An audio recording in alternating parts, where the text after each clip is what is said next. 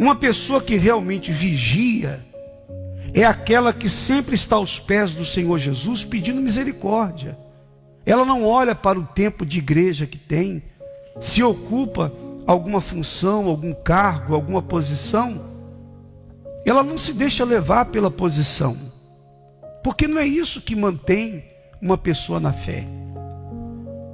Então, constantemente, a nossa oração tem que ser a oração que Jesus nos ensinou no Pai Nosso, a oração do Pai Nosso, que diz lá: não nos deixes cair em tentação, mas livra-nos do mal. Só Deus pode nos livrar do mal. Nós, por nós mesmos, nós não sabemos onde está o perigo.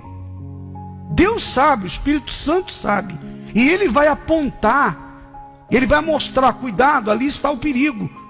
Mas ele só vai mostrar se nós estivermos em espírito, se nós andarmos com ele. Se nós não vigiarmos, se, não, se nós não mantivermos uma vida de oração, uma vida de comunhão com Deus, o diabo vai preparar suas ciladas e nós não vamos escapar. Isso é para qualquer um de nós.